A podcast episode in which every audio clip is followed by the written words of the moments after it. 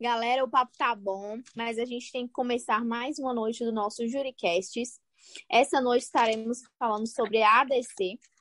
Estaremos, estará presente nessa noite a senhora Stephanie Soares Gomes, Bruna Fernanda Lima Santos, Maria Clara Fernandes de Melo, Gabriel Veloso Melo, Luiz Fernandes Oliveira, Walter Bruno de Almeida Lima, Emanuele Leite Ferreira Rosa, Tainá Martins de Almeida, Talita Queiroz, Talita Mendes Queiroz, Jackson Gabriel Nery Santos, Ariadna Cristi Silva Ferreira, Daiane Nayara Ferreira Gomes e Paulo Vitor Nassau. Bem, pessoal, estamos aqui hoje falando sobre o controle de constitucionalidade. Esse controle ocorre no âmbito do Supremo Tribunal Federal. Falando sobre esse controle das ações abstrato e concentrado da constitucionalidade. Inicialmente, destacando que a chamada de Ação Declaratória de Constitucionalidade, ADC, ela não faz parte de um, de um texto original da nossa Constituição. Ela foi introduzida no nosso ordenamento jurídico pela Emenda Constitucional número 3 de 93, após algumas modificações, e ela está prevista no artigo 102, no inciso 1 da linha A da Constituição Federal. Mas o que, que seria essas ADCs? O que, que seria esse mecanismo? Essa ADC é uma ação do controle de constitucionalidade que é concentrado, no qual se busca ao Poder Judiciário. É como se fosse uma porta de bater, é como se fosse uma forma, desculpe-me, de ir até o Poder Judiciário, buscando que uma determinada lei ela seja declarada efetivamente constitucional. Agora, a senhora Maria Clara ela irá complementar para a gente o que, que seria esse mecanismo.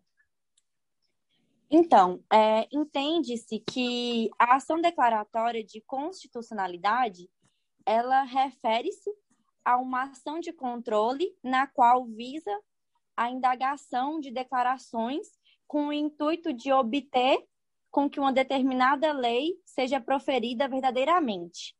Sendo assim, é, entende-se que ela vem para poder promover com que essas ações de presunção relativa elas passem a ser absoluta.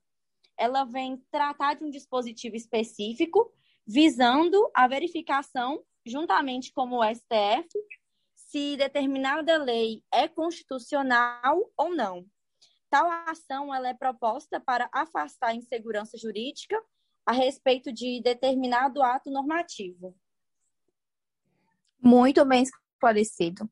Mas agora a gente vai ver qual que é o objetivo desse, desse mecanismo. Por qual motivo a gente precisa de uma ação para chegar até as portas do judiciário pedindo que ele declare uma lei como constitucional?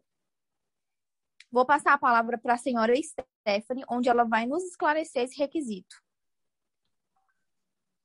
É, inicialmente, o seu principal objetivo é transformar essa presunção relativa de, de constitucionalidade em uma presunção absoluta. Assim, a ADC é, vai produzir um efeito vinculante, bem como ao ter uma ADC julgada procedente pelo judiciário, sendo atestada por esse poder, ela vai ser vinculada aos demais órgãos. E a sua competência? Falando um pouco sobre a competência, bem como nas demais ações declaratórias, a competência cabe ao STF. E lembrando, gente, que o STF ele é o tribunal máximo, assim sendo a última instância, ou seja, sem possibilidade de recurso. É, outra questão é se for julgada procedente, é, não vai mais ter a possibilidade de decorrer e tal norma será absolutamente constitucional para todos os fins. E caso ocorra dela ser julgada não procedente pelo STF, o mesmo vai alegar que essa ação passou a ser inconstitucional, porque no momento que ela foi verificada para se tratar de um ADC, eles é, julgando não procedente, então ela não vai de acordo com a Constituição, então passa a ser inconstitucional. Entendido. É, para darmos seguimento sobre as competências, as ações de legitimação, agora vamos ouvir sobre os requisitos da ADC. É, eu passo a palavra para os nossos representantes que estão aqui hoje, o senhor Jackson, a senhora Bruna e a senhora da Daiane, para nos esclarecer como funcionam esses requisitos da ADC. é, quanto aos requisitos da ADC, o principal deles é a questão da demonstração da controvérsia, que seja relevante e que haja uma, uma grande discussão entre doutrinadores é, quanto ao assunto. Por que, que tem que ter essa relevante controvérsia? Porque, a priori, é, havia uma divisão em que uns diziam que a ADC era constitucional e outros diziam que era inconstitucional. Os que diziam que era inconstitucional alegavam que era inconstitucional devido a o judiciário estar sendo procurado em razão de uma dúvida, ou seja, o, o judiciário não pode ser procurado quando há alguma dúvida, só para poder tirar dúvidas. E o que refutou essa essa ideia dos que iam contra a constitucionalidade do ADC foi o, o fato da demonstração da controvérsia relevante. Outro requisito que deve ser é, destacado é o procedimento. Na ação declaratória de constitucionalidade, o procedimento é bem similar na da ação direta de inconstitucionalidade. Então, é, é, tanto que a lei quanto ao procedimento é o mesmo, é a mesma, é a lei 9868 de 1999. Também é vedada a intervenção de terceiros e a desistência após a sua propositura. É, ela é irrecorrível, ou seja, você não consegue recorrer na, na ADC.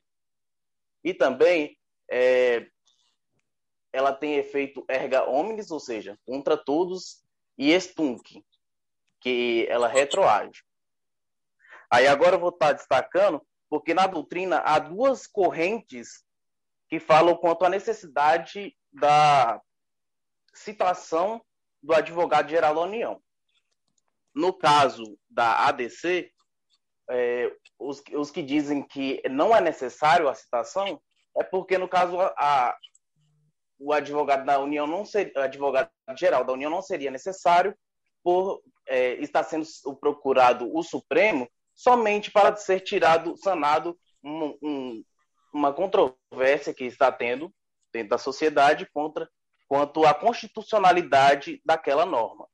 E os que acreditam que é que deve ser citado é porque caso a ADC ela seja julgada como improcedente, o contrário dela é justamente a ação direta de, constitucional, de constitucionalidade. Exatamente, a ação direta de inconstitucionalidade. Então, em razão disso, há essa divergência entre a citação ou não do advogado. Boa noite. Agora estarei dando continuidade né, dos requisitos da ADC. E é importante frisar que algumas leis ou atos normativos federais foram alterados após a Constituição Federal de 88. Porém, há um requisito diferente na ADC, que, para que ela seja cabível, é de extrema necessidade que a lei ou ato normativo que está se requerendo a constitucionalidade perante ao STF esteja, esteja sendo objeto de amplo debate. Um exemplo que podemos citar é os tribunais de justiça, onde vários juízes de primeiro grau ou vários julgados do STF têm julgado a constitucionalidade ou a inconstitucionalidade é, desta norma. Como dito, este é aquele burburinho jurídico danado questionado, questionando se a norma é ou não constitucional. É importante salientar que se a norma é ou não constitucional, será um requisito para que a norma seja um objeto de ADC. Além da norma ser federal, tem que ser após a Constituição Federal de 88, pois é necessário que constantemente a constitucionalidade dessa norma ela esteja sendo arguida. Bem, agora a gente vai estar tá voltando sobre as competências, onde a senhora Talita ela quer nos fazer um complemento nessa noite é, relacionado às competências.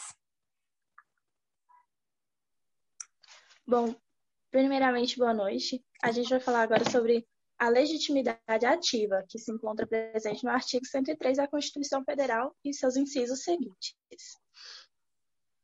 A legitimidade ativa é, ela se divide em legitimados universais e os legitimados especiais. Assim como as demais competências do poder concentrado, caberá ao STF julgar a competência para julgar, né? É, a gente fala poder concentrado porque ele se concentra em um só tribunal, que é o STF, Super, Supremo Tribunal Federal. Os é, legitimados, eles se, de, se dividem em três pessoas, três mesas e três entidades. Como macete, a gente pode utilizar o 333 para sempre lembrar dessa parte. As três pessoas seriam presidente da República, procurador-geral da República e governador de Estado e Distrito Federal. As três mesas, a mesa do Senado Federal, mesa da Câmara dos Deputados e as mesas das Assembleias Legislativas. E as três entidades, o Conselho Federal da OAB, partido político com representação no Congresso Nacional e confederação sindical ou entidade de classe de âmbito nacional. É, Para entender mais sobre o que seriam os universais e os especiais, os, os legitimados universais são aqueles que têm um interesse subjetivo na causa, ou seja, é um interesse que já é presumido. E os especiais são aqueles que possuem uma pertinência temática. Eles possuem interesse de agir, ou seja, a necessidade de demonstração por parte dos legitimados. Quanto conhecimento, hein, meus amigos? Mas a noite está só começando. Vamos dar continuidade ao nosso programa de hoje.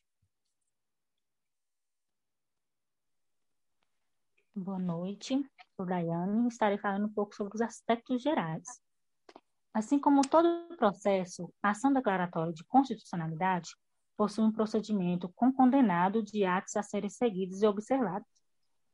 Temos o parecer do Procurador-Geral da República, ele é necessário e o PGE deve emitir esse parecer. Esse parecer ele é obrigatório, está no artigo 19 da lei do número 9.868-99, e o prazo é de 15 dias, após o recebimento de atos.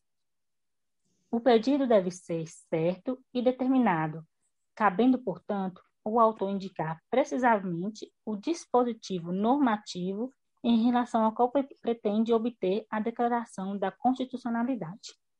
Ele deve também, o autor, ainda indicar os fatos e os fundamentos jurídicos do seu pedido. Com efeito, apesar de não vincular o Supremo Tribunal Federal, cumpre ao demandante indicar o dispositivo constitucional no qual amparar sua pretensão, sendo-lhe sendo vedada, e formular é, o pretensão genérica sem qualquer demonstração razoável. Agora estarei passando a palavra para o Dr. Luiz Fernandes. Olá a todos. Só para parafrasearmos alguns aspectos importantes, né, aspectos gerais, referente agora às características né, dessa ação declaratória de constitucionalidade, é o nosso Código Civil, ele vincula-se como uma é, orientação doutrinária, que qualifica-se como um contrário. É, ou seja, uma vez que tem uma visão predominante é, da doutrina clássica e contemporânea. A circunstância de que de ela conduzir das obrigações constitui-se apenas um dos seus efeitos possíveis, que é no seu, não no seu traço essencial. Como eu lhes informei, né, a gente tem algumas características, características essas que são indivisível, onde é nula qualquer das cláusulas né, de transação, ou seja, quando a transação ela versar sobre os diversos direitos contestados, independentes entre si, o fato de não prevalecer em relação a um, ele não prejudica os demais. Temos também a interpretação restritiva. O que é essa interpretação restritiva? É a transação, ela se interpreta-se de forma restritiva, ou seja, para que essa ação seja interpretada, ela tem seus limites, são impostos alguns limites, por isso que a palavra é restritiva, né, para essa ação declaratória é, de constitucionalidade no quesito de interpretação restrita. E temos também o seu negócio jurídico, ou seja, ele é um negócio jurídico declaratório, uma vez que por ele não se transmitem e apenas se declaram ou reconhecem direitos. Estarei passando a palavra para o nosso colega Walter, que ele vai estar dando continuidade também referente às características dessa ACD, ADC. Olá a todos os ouvintes. Vou dar seguimento aqui à explicação do assunto. Pois bem, é importante acrescentar alguns tópicos né, que são também de suma importância para a compreensão dessa ação. Como já foi explanado anteriormente, a ADC, a Ação Declaratória de Constitucionalidade, ela consiste em uma ação que visa afastar a insegurança jurídica de uma lei ou de um ato normativo. E ela, a sua atuação, ela se restringe somente ao âmbito federal. Essa ação também, por atuar somente no âmbito de leis e atos normativos federais, só poderá ser proposta por aqueles que estão elencados no artigo 103 da Constituição, que né, já foram mencionados anteriormente pela nossa colega. Essa ADC, assim como a ADI, ela é regulamentada pela Lei 9.868, de 1999, e logo, logo ambas possuem praticamente o mesmo procedimento. Outro ponto a se ressaltar é que o pedido da ADC só será procedente após comprovada a existência de controvérsia jurídica em torno da lei ou do ato normativo discutido, e a tal comprovação ela deve estar inserida junto à petição inicial, tá, segundo o artigo 14 da referida lei. Chegando aqui ao final da minha fala, outro tópico importante da ADC é o fato que, diferentemente né, de muitas outras ações jurídicas, é que após o início do processo não se admite a desistência. E, por fim, não se admite a intervenção de terceiros no processo também. Porém, há uma exceção que, segundo a doutrina e a jurisprudência, admite a participação do amicus curiae.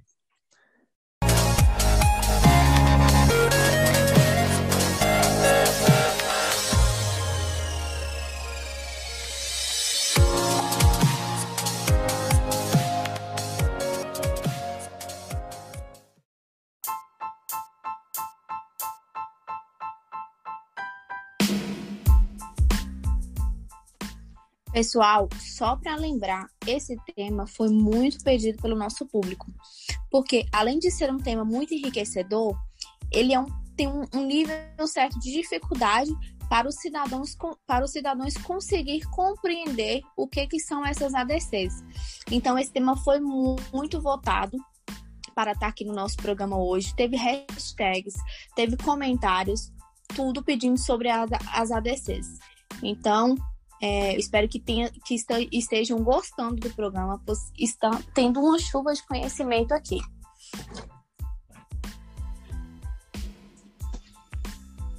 Boa noite, meus caros. Vou explicar para vocês sobre a ação declaratória de constitucionalidade 43. Do que, que se trata? Se tratando da ADC 43, o tema central da discussão é o chamado princípio da presunção de inocência, contido no artigo 5 inciso 57 da Constituição Federal, segundo o qual ninguém será considerado culpado até o trânsito em julgado de sentença penal condenatória.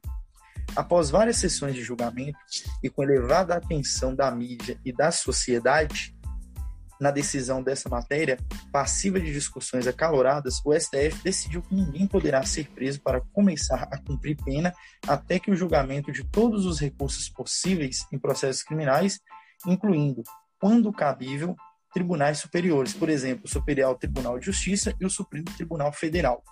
E antes disso, somente se a prisão for preventiva. A maioria dos ministros entendeu que, segundo a Constituição, ninguém pode ser considerado culpado até o trânsito em julgado. Essa fase é que não cabe mais recurso e que a execução provisória de pena fere o princípio da presunção de o princípio da presunção de inocência. O voto do desempate foi dado pelo presidente do tribunal, o ministro Dias Toffoli, o último que a se manifestar. A decisão ela tem efeito erga omnes, ou seja, vale para todas as instâncias do judiciário e será vinculante de cumprimento obrigatório. o Supremo não alterou a possibilidade de recurso. Essa questão chegou a ser debatida pelos ministros, que sugeriram também alterações legislativas para tentar acelerar o fim dos processos. O que a Corte entendeu é que esses recursos, na prática, passarão a impedir a prisão, já que ninguém poderá ser preso até o trânsito em julgado, mesmo que isso signifique que cada caso vá parar no Supremo Tribunal Federal. Ótima explanação, senhor Paulo.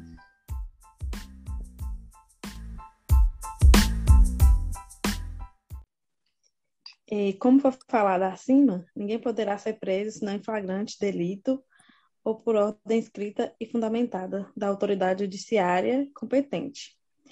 E em decorrência de sentença condenatória transitada em julgado, ou também no curso de investigação do processo em virtude de prisão temporária. Complementando aqui, é, na ADC 43,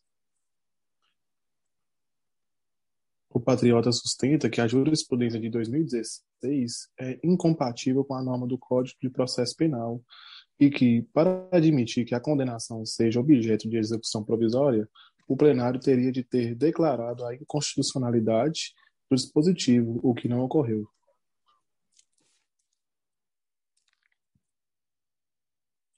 Muito bom, senhores, mas estamos chegando ao final do nosso JuriCast. Eu sei que é triste. Foi uma chuva de conhecimento hoje, ótimas explanações de todos os lados, mas espero que tenham gostado. Já agradeço vocês, cada um, por estar nos ouvindo, por ter participado, a cada um dos participantes que estão aqui. Espero que saiam dessa noite cheios de conhecimento, com a mente mais esclarecida sobre o nosso tema. É, a gente vai deixar o tema da próxima semana para vocês estarem voltando. Vão ser mais três temas, onde vocês poderão estar voltando é, o tema do nosso próximo programa, tá? Espero que tenham gostado. Tenham uma ótima noite. Até a próxima.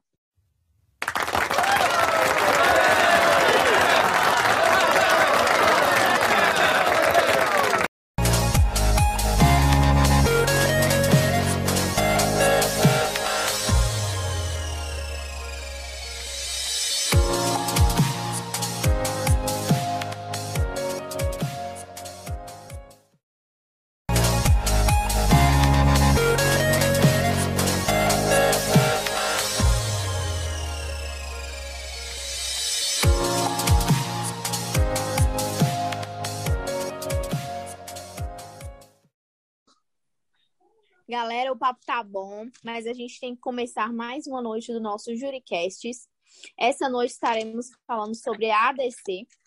Estaremos, estará presente nessa noite a senhora Stephanie Soares Gomes, Bruna Fernanda Lima Santos, Maria Clara Fernandes de Melo, Gabriel Veloso Melo, Luiz Fernandes Oliveira, Walter Bruno de Almeida Lima, Emanuele Leite Ferreira Rosa, Tainá Martins de Almeida, Talita Queiroz Talita Mendes Queiroz, Jackson Gabriel Nery Santos, Ariadna Cristi Silva Ferreira, Daiane Nayara Ferreira Gomes e Paulo Vitor Nassau.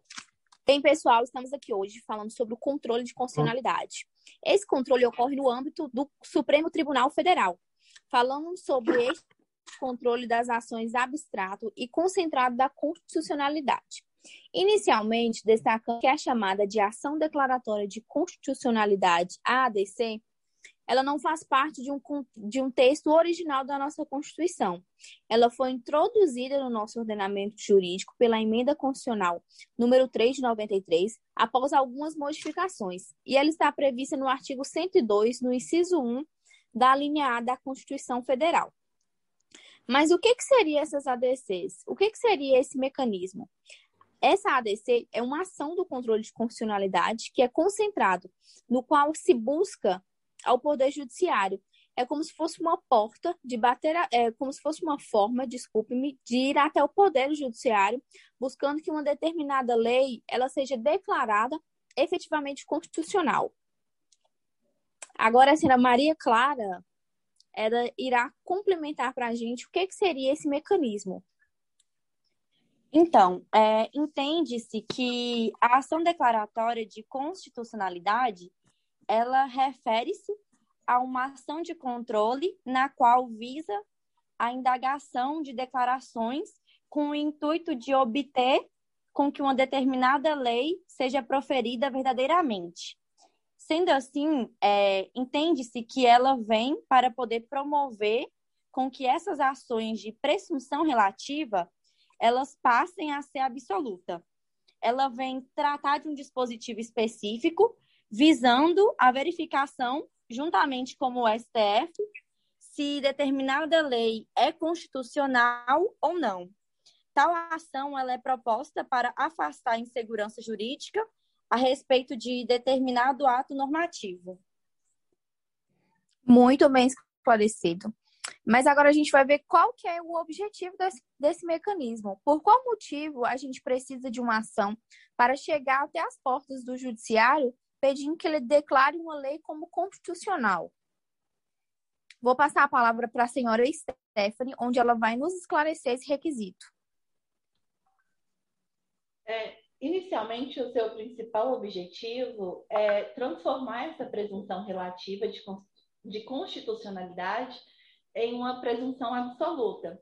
Assim, a ADC é, vai produzir um efeito vinculante, bem como ao ter uma ADC julgada procedente pelo judiciário, sendo atestada por esse poder, ela vai ser vinculada aos demais órgãos.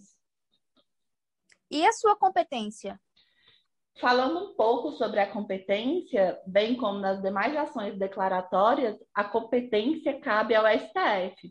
E lembrando, gente, que o STF ele é o tribunal máximo, assim sendo a última instância, ou seja, sem possibilidade de recurso. É, outra questão é se for julgada procedente, é, não vai mais ter a possibilidade de decorrer e tal norma será absolutamente constitucional para todos os fins.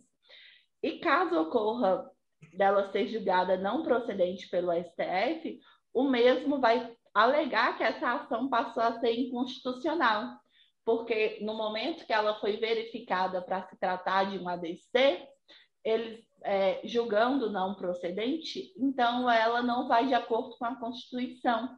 Então, passa a ser inconstitucional. Entendido. É, para darmos seguimento sobre as competências, as ações de legitimação, agora vamos ouvir sobre os requisitos da ADC. É, eu passo a palavra para os nossos representantes que estão aqui hoje, o senhor Jackson, a senhora Bruna e a senhora Daiane, para nos esclarecer como funcionam esses requisitos da ADC.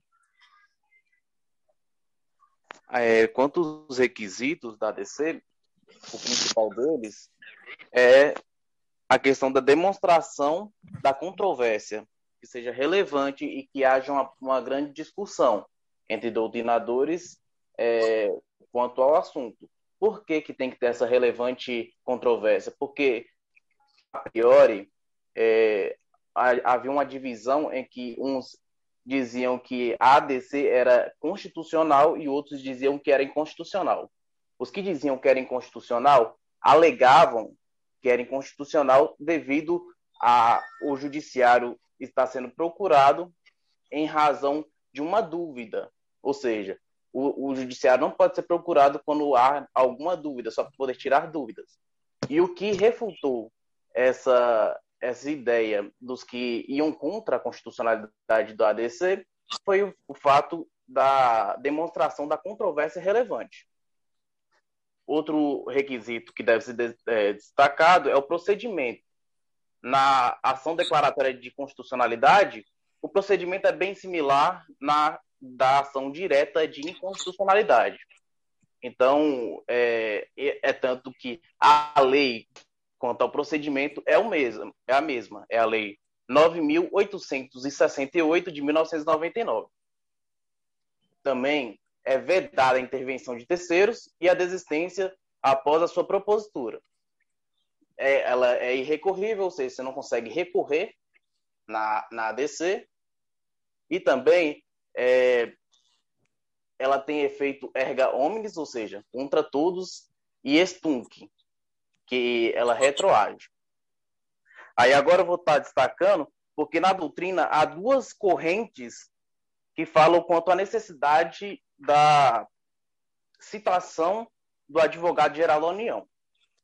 No caso da ADC, é, os, os que dizem que não é necessário a citação é porque, no caso, a, o advogado da União não seria, advogado geral da União não seria necessário por é, estar sendo procurado o Supremo somente para ser tirado, sanado um, um, uma controvérsia que está tendo dentro da sociedade contra quanto à constitucionalidade daquela norma. E os que acreditam que é que deve ser citado é porque caso a ADC ela seja julgada como improcedente, o contrário dela é justamente a ação direta de, constitucional, de constitucionalidade. Exatamente, a ação direta de inconstitucionalidade.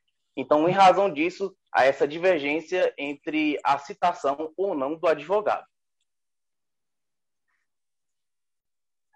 Boa noite. Agora estarei dando continuidade né, dos requisitos da ADC. E é importante frisar que algumas leis ou atos normativos federais foram alterados após a Constituição Federal de 88. Porém, há um requisito diferente na ADC, que, para que ela seja cabível, é de extrema necessidade que a lei ou ato normativo que está se requerendo a constitucionalidade perante ao STF esteja, esteja sendo objeto de amplo debate.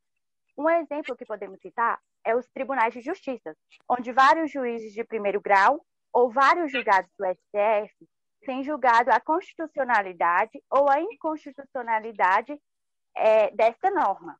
Como dito, este é aquele burburinho jurídico danado questionado questionando se a norma é ou não constitucional. É importante salientar que se a norma é ou não constitucional, será um requisito para que a norma seja um objeto de ADC. Além da norma ser federal, tem que ser após a Constituição Federal de 88, pois é necessário que constantemente a constitucionalidade dessa norma ela esteja sendo arguida. Bem, agora a gente vai estar tá voltando sobre as competências, onde a senhora Talita ela quer nos fazer um complemento nessa noite é, relacionado às competências. Bom, primeiramente, boa noite. A gente vai falar agora sobre a legitimidade ativa, que se encontra presente no artigo 103 da Constituição Federal e seus incisos seguintes. A legitimidade ativa, é, ela se divide em legitimados universais e os legitimados especiais. Assim como as demais competências do poder concentrado, caberá ao STF julgar a competência para julgar, né? É, a gente fala poder concentrado porque ele se concentra em um só tribunal, que é o STF, Super, Supremo Tribunal Federal. Os é, legitimados, eles se, de, se dividem em três pessoas, três mesas e três entidades. Como macete, a gente pode utilizar o 333 para sempre lembrar dessa parte. As três pessoas seriam presidente da República, procurador-geral da República e governador de Estado e Distrito Federal. As três mesas, a mesa do Senado Federal, mesa da Câmara dos Deputados e as mesas das Assembleias Legislativas. E as três entidades, o Conselho Federal da OAB, partido político com representação no Congresso Nacional e confederação sindical ou entidade de classe de âmbito nacional.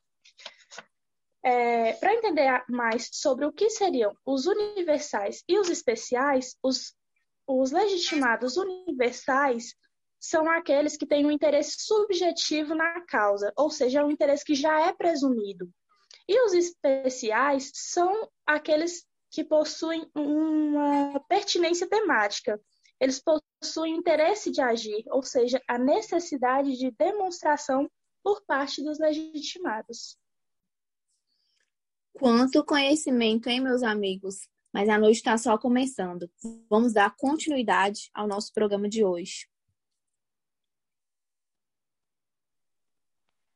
Boa noite, sou Daiane estarei falando um pouco sobre os aspectos gerais.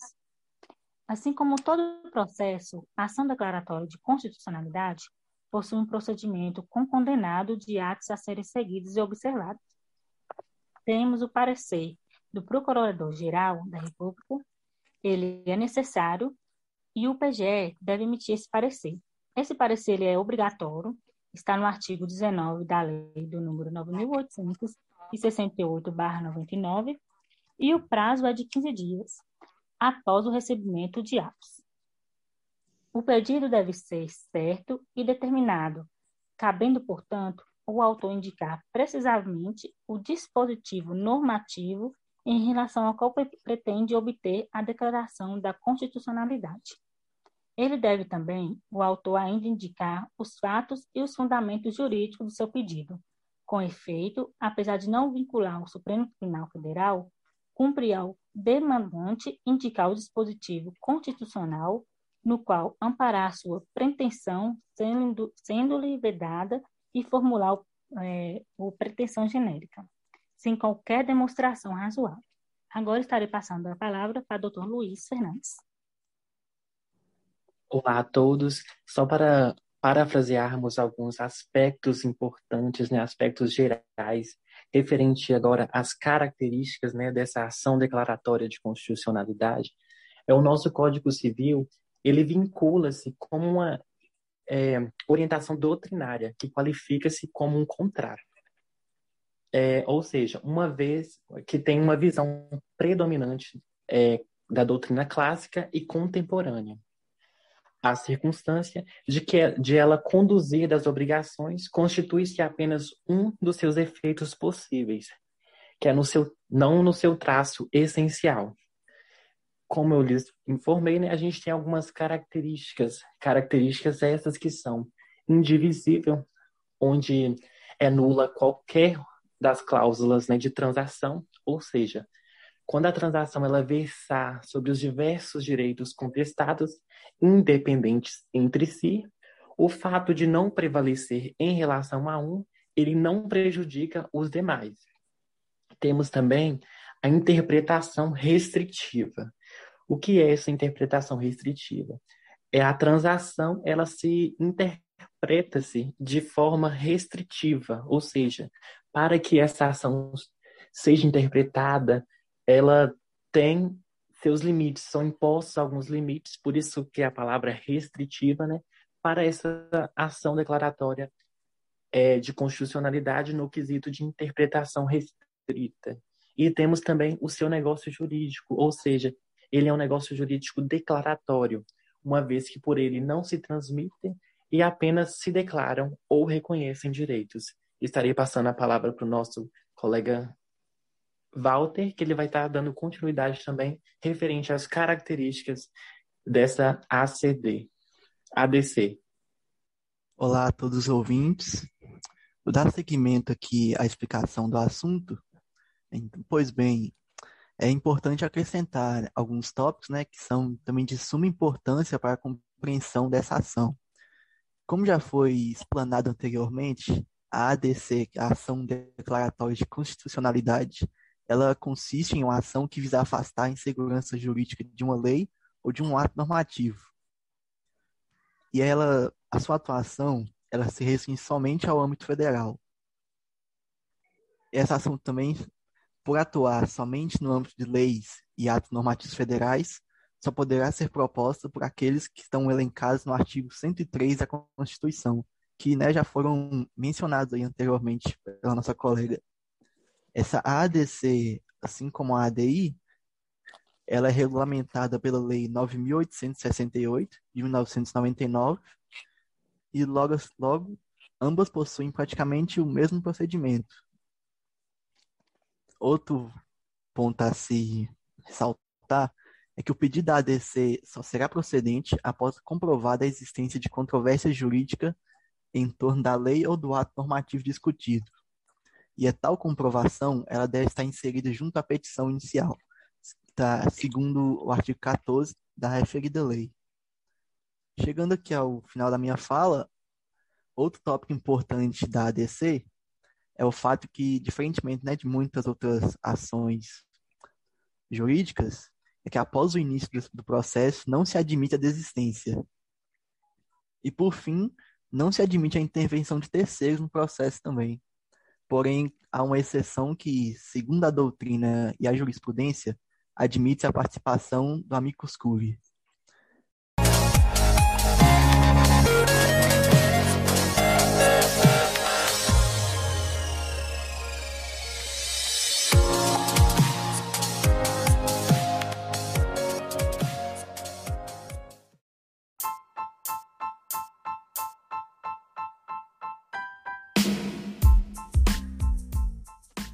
Pessoal, só para lembrar, esse tema foi muito pedido pelo nosso público, porque além de ser um tema muito enriquecedor, ele é um, tem um, nível certo de dificuldade para os cidadãos para os cidadãos conseguir compreender o que que são essas ADCs. Então esse tema foi muito votado para estar aqui no nosso programa hoje. Teve hashtags, teve comentários, tudo pedindo sobre as, as ADCs. Então, é, espero que, tenha, que estejam gostando do programa, pois está tendo uma chuva de conhecimento aqui.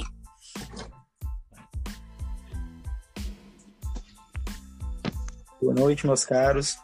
Vou explicar para vocês sobre a ação declaratória de constitucionalidade 43. Do que, que se trata?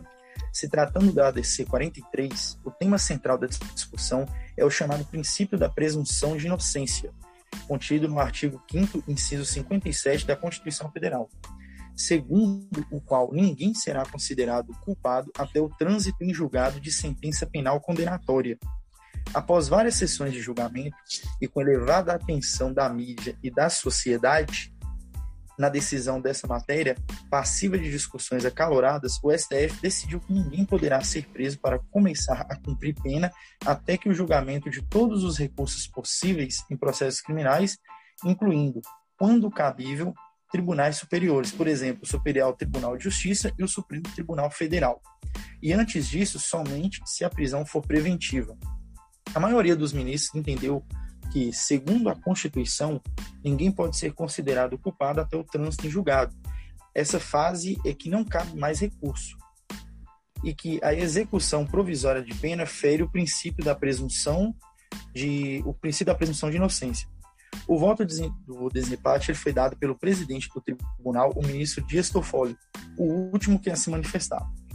A decisão ela tem efeito erga omnes, ou seja, vale para todas as instâncias do judiciário e será vinculante de cumprimento obrigatório. O Supremo não alterou a possibilidade de recurso.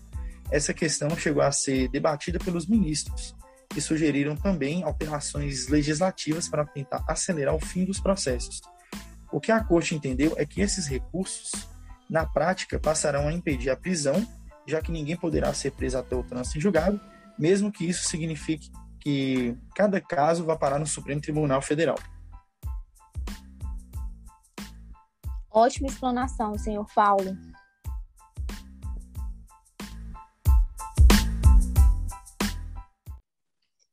E como foi falado acima, ninguém poderá ser preso senão em flagrante delito ou por ordem escrita e fundamentada da autoridade judiciária competente. E em decorrência de sentença condenatória transitada em julgado, ou também no curso de investigação do processo em virtude de prisão temporária. Complementando aqui, é, na ADC 43, o patriota sustenta que a jurisprudência de 2016 é incompatível com a norma do Código de Processo Penal e que, para admitir que a condenação seja objeto de execução provisória, o plenário teria de ter declarado a inconstitucionalidade do dispositivo, o que não ocorreu.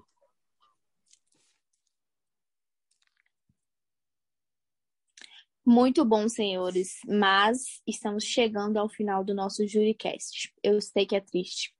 Foi uma chuva de conhecimento hoje, ótimas explanações de todos os lados, mas espero que tenham gostado. Já agradeço vocês, cada um, por estar nos ouvindo, por ter participado, a cada um dos participantes que estão aqui. Espero que saiam dessa noite cheios de conhecimento, com a mente mais esclarecida sobre o nosso tema.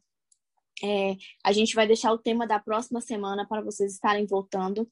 Vão ser mais três temas, onde vocês poderão estar voltando é o tema do nosso próximo programa, tá? Espero que tenham gostado. Tenham uma ótima noite. Até a próxima.